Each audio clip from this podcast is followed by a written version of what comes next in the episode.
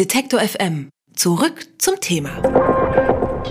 Robin Hood, der Steuerzahler, hat man Norbert Walter Borjans während seiner Zeit als Finanzminister in NRW getauft, weil er sich intensiv gegen Steuerhinterziehung eingesetzt hat. Seiner Meinung nach kann man Steuermittel nur gerecht einsetzen, wenn man sie auch gerecht eingenommen hat. Jetzt hat er ein Buch über Steuern geschrieben. In Steuern, der große Bluff, erklärt er, warum Steuern etwas Positives sind, wo die Probleme des aktuellen Systems liegen und weshalb es eine Steuerlobby braucht. Heute ist der Politiker und Autor bei uns zu Gast. Herzlich willkommen, Herr Walter Borjans. Dankeschön. Eine These Ihres Buches ist, dass Steuern zahlen keinen Spaß, aber Sinn macht. Wie kann es sein, dass Menschen Straftaten begehen, um bloß weniger Steuern zu zahlen? Warum machen die das? Ich glaube, das hat es immer gegeben, äh, weil wenn man eine, ein großes Gemeinwesen ist, dann besteht immer der Hang dazu, jedenfalls bei einem kleineren Teil, aber immerhin bei einem Teil der Menschen äh, zu sagen, das, was es da gibt, was ich mit nutzen kann, das nutze ich gerne. Aber wenn nicht auffällt, äh, dass ich mich daran nicht beteilige, wenn es bezahlt werden muss, äh, dann äh, werde ich mich durch die Hintertür davonschleichen. Das kennen wir ja nicht nur beim Staat und bei Steuern. Das hat man auch manchmal sogar im, im privaten Umfeld. Ähm, das, ist, ähm, das ist das Problem, das Grundproblem. Und ich glaube, ein weiteres Problem ist schon auch, dass sich äh, gesellschaftliche Gruppen voneinander entfernen. Also dass dieses Gefühl, ich bin für die Gesamtheit zuständig und nicht nur für mein Milieu, wie man heute so schön sagt, äh, dass das zugenommen hat und damit eben auch diese Anonymität zunimmt und dann ist eben einfach der, die Tendenz, ähm, sich davon zu schleichen, größer. Hm. Wie erreicht man denn mehr Steuergerechtigkeit? Das ist jetzt die große Frage. Ja, die einfachste Variante ist ja immer die, dass die Leute sagen, das muss einfacher sein. Nun sind wir Deutsche allerdings auch Menschen, die äh, gerne spitz abrechnen. Das heißt also äh, irgendwie, wie andere Länder das machen, also zu sagen, ich habe für bestimmte Auf Auslagen, die ich habe für meinen Beruf oder für andere Dinge eine gewisse Pauschale, die ziehen wir mal ab und der Rest wird versteuert. Das ist nicht so ganz unser Ding. Wir möchten gerne auch beweisen, dass wir noch eine Quittung für dieses und für jenes haben. Und die Kehrseite der Medaille ist, dass es dann auch komplizierter ist. Also da glaube ich, wird sich so schnell nicht viel ändern lassen, dass die Akzeptanz über die Einfachheit steigt. Man kann da schon eine Menge machen, äh, erst recht natürlich auch mit neuen Techniken.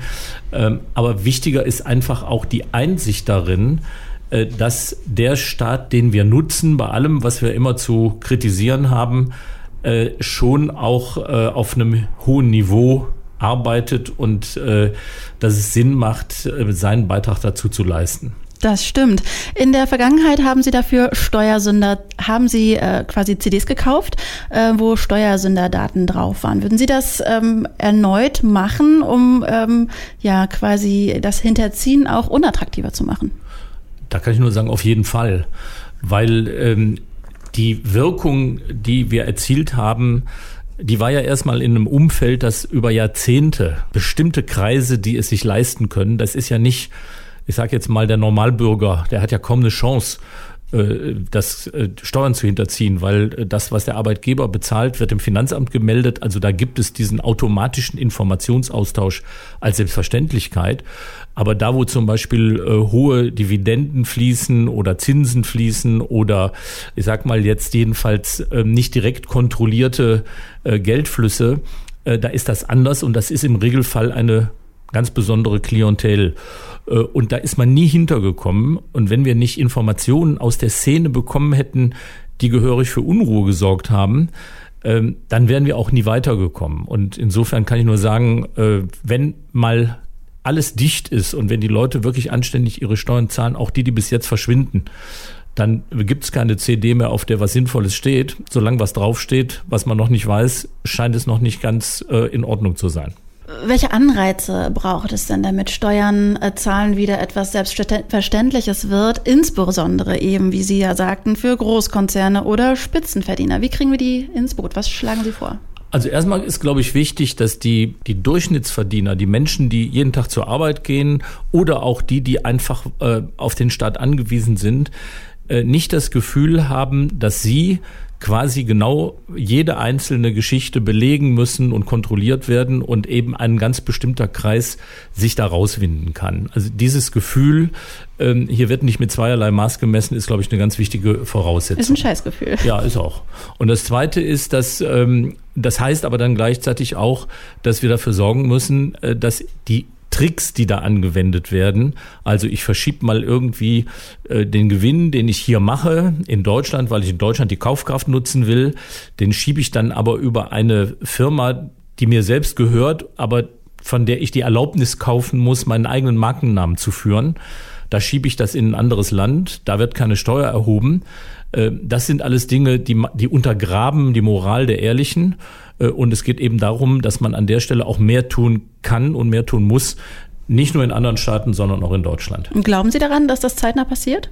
Also erstmal glaube ich, dass wir schon eine Menge ausgelöst haben. Also ich nenne mal diese Stichworte wie Panama Papers oder eben äh, die, die über 120, 130.000 fast Selbstanzeigen, die erstattet worden sind, nicht weil jemand auf einer CD stand, sondern weil er gefürchtet hat, auf einer CD stehen zu können. Äh, die haben auch dazu geführt, dass dieses Thema in der Öffentlichkeit mehr wahrgenommen worden ist.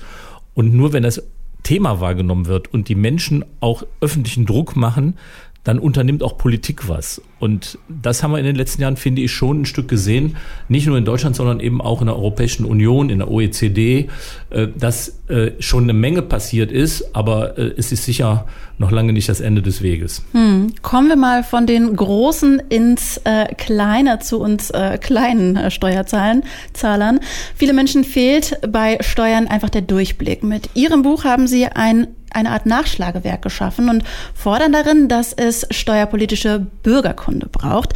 Wie stellen Sie sich das genau vor? Also ich fange mal oben an. Mir ist aufgefallen, dass auch in den Kreisen der Politik, die äh, das Thema behandeln muss, äh, viele sich genauso um den heißen Brei herumschleichen äh, wie die Normalbürger, also jeder Mensch, der mit Steuern zu tun hat, auch. Also Steuern sind kompliziert. Äh, aus den eben schon mal genannten Gründen wollen wir es auch ein Stück. Und deswegen ist genau dieser Punkt, ich sehe das immer wieder, wenn man als Finanzminister mit Kolleginnen und Kollegen aus anderen Politikbereichen redet, dann haben die meistens äh, ehrlich gesagt nicht viel Ahnung und auch und die wollen auch gar nicht viel von der Frage verstehen, wo kommt das Geld denn her? sondern sie wollen für bezahlbaren Wohnraum sorgen, sie wollen für eine bessere Bildung sorgen, für anständige Straßen, sie brauchen Geld, das ist auch völlig nachvollziehbar. Und früher ist man dem aus dem Weg gegangen und hat gesagt, nur gut, dann nehmen wir eben Schulden auf. Das geht nicht mehr. Und deswegen muss man jetzt klar Farbe bekennen, ob man auf bestimmte Leistungen des Staates verzichten will oder ob man dafür gerecht verteilt Einnahmen erzielen will.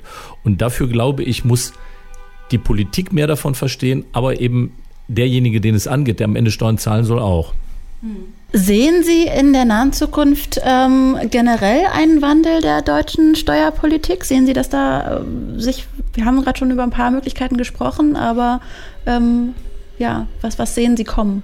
Das hängt sehr stark davon ab, ob wir äh, als Bürger mündig mitmachen, ob wir uns das angucken und die Erwartungen erkennen lassen an die Politik, dass sich was ändert. Weil sonst weicht auch die Politik auf die Themen aus, von der sie glaubt, dass die Menschen das eben stärker wollen und schätzen. Also hängt es einfach davon ab, kriegen wir äh, auch eine Bewegung da rein. Ich meine, äh, das ist schon ein Stückchen gelungen und das Ziel mit diesem Buch, nicht den Steuerberater und die Finanzakrobaten äh, zu erreichen, sondern einfach die Bürgerinnen und Bürger äh, geht in diese Richtung. Mhm. Machen Sie Ihre Steuererklärung selbst? Ich mache sie nicht selbst, äh, obwohl ähm, das eigentlich ginge. Das hat schlicht und ergreifend historische Gründe. Ich habe einen alten Schulfreund und der ist Steuerberater. Okay. Und das hat sich einfach so eingespielt und wir haben es dann irgendwann dabei belassen, auch als ich Minister wurde. Okay, und können Sie mir die Steuererklärung schönreden, weil ich habe immer gar keinen Spaß daran. Ja, ich habe ja schon gesagt, Spaß macht sie auch nicht, mhm. aber es ist ja wichtig, wenn man erkennt, dass es für etwas gut ist und dass eben nicht jeder Steuereuro, den Sie zahlen, zufällig in den Berliner Flughafen geht, sondern dass es auch eine Menge Dinge gibt, die wir alle nicht missen möchten. Äh, dann ist schon viel äh, dann ist schon viel erreicht und ich glaube, dann macht man sich wenigstens die Mühe, die mit Steuererklären verbunden ist. Norbert Walter Borjans hat ein Buch zu seinem Lieblingsthema geschrieben, nämlich über Steuern und darüber hat er mit mir gesprochen. Heute um 18 Uhr wird er in der Friedrich-Ebert-Stiftung in Leipzig daraus vorlesen. Ich danke Ihnen fürs Kommen und das Gespräch. Ja, hat mir Spaß gemacht. Alle Beiträge, Reportagen und Interviews können Sie jederzeit nachhören im Netz auf detektor.fm.